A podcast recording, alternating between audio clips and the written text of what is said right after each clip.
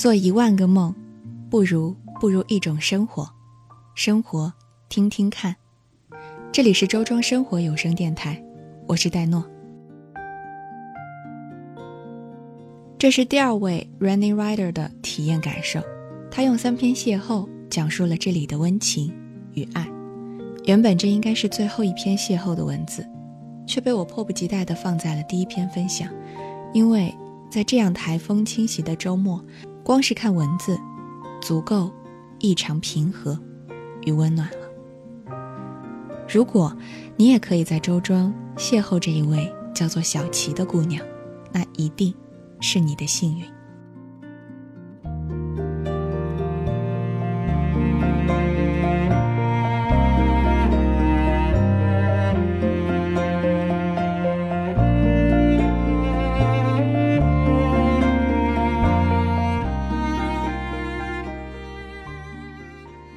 烟雨六月，我从北方来，在这个美丽又陌生的小镇，在赏景之余，在收获一份鲜活的感受。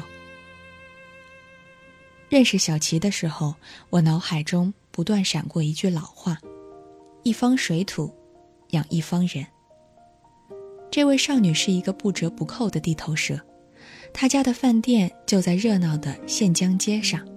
他刚刚参加完中考，跟往常一样，假期到周庄的咖啡馆里做兼职。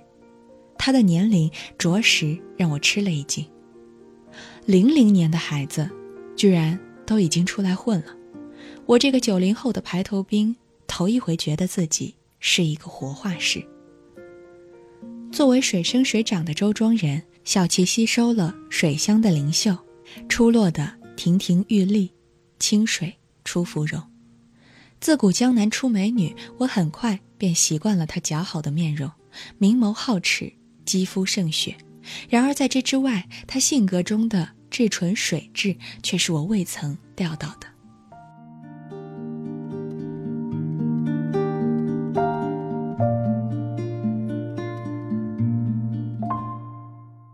我们认识的当天，小琪就邀我晚上一起去南湖游玩。到了约定的时间，他大大方方的现身，我心里反而有些打鼓。毕竟他才十几岁，我又是个陌生人，他的父母就这样放心的放他出来。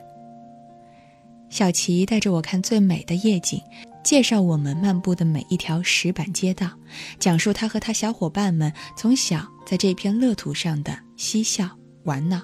他像一个熟练的小导游，又像是我熟识许久的朋友。水乡的夜晚，凉风习习。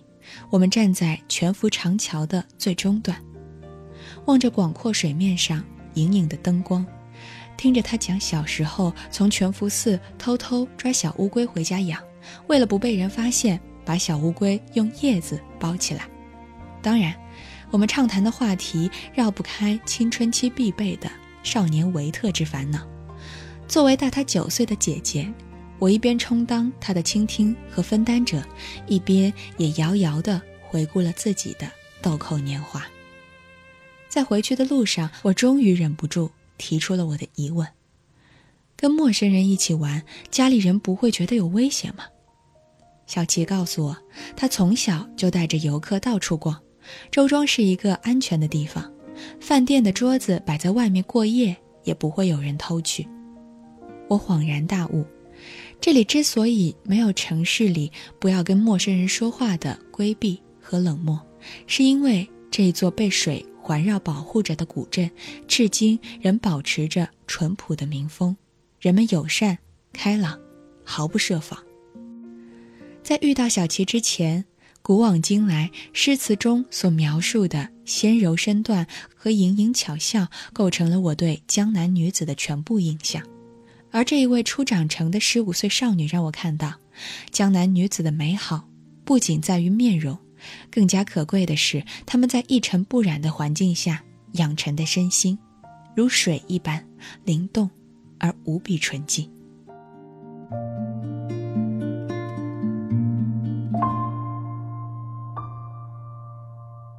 这里的人们依水而居，行过的桥多于走过的路。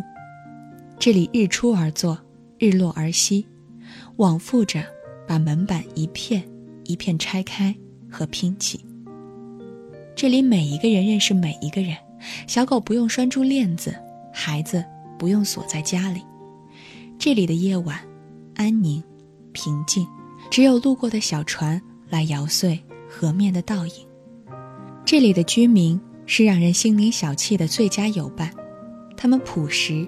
亲和、单纯，不在意虚妄的名利，只享受生活最简单的快乐。来到周庄，我放下了戒备，然后发现周庄从不戒备，也没有架子，欣然接纳走进他的每一个人，并慷慨地传输来一股清透的、沉着的力量。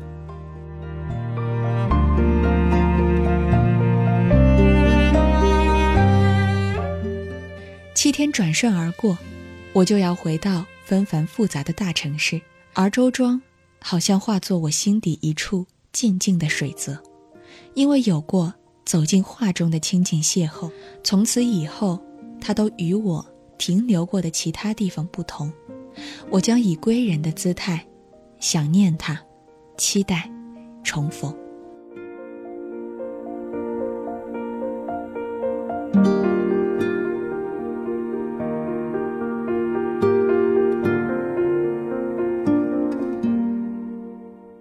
以上这篇文章就是来自陈意南的文字。如果你也想用你的文字温暖和分享你的生活，欢迎投稿至邮箱周庄生活的全拼 at qq.com。如果你想了解更多的活动或者收听更多的节目，请关注周庄生活的公众微信号，输入周庄生活的完整拼音即可，或是加入周庄生活的听众交流群二二九零七幺七幺幺。这里依旧是周庄生活有声电台，感谢您的收听。我是戴诺，我们下次见。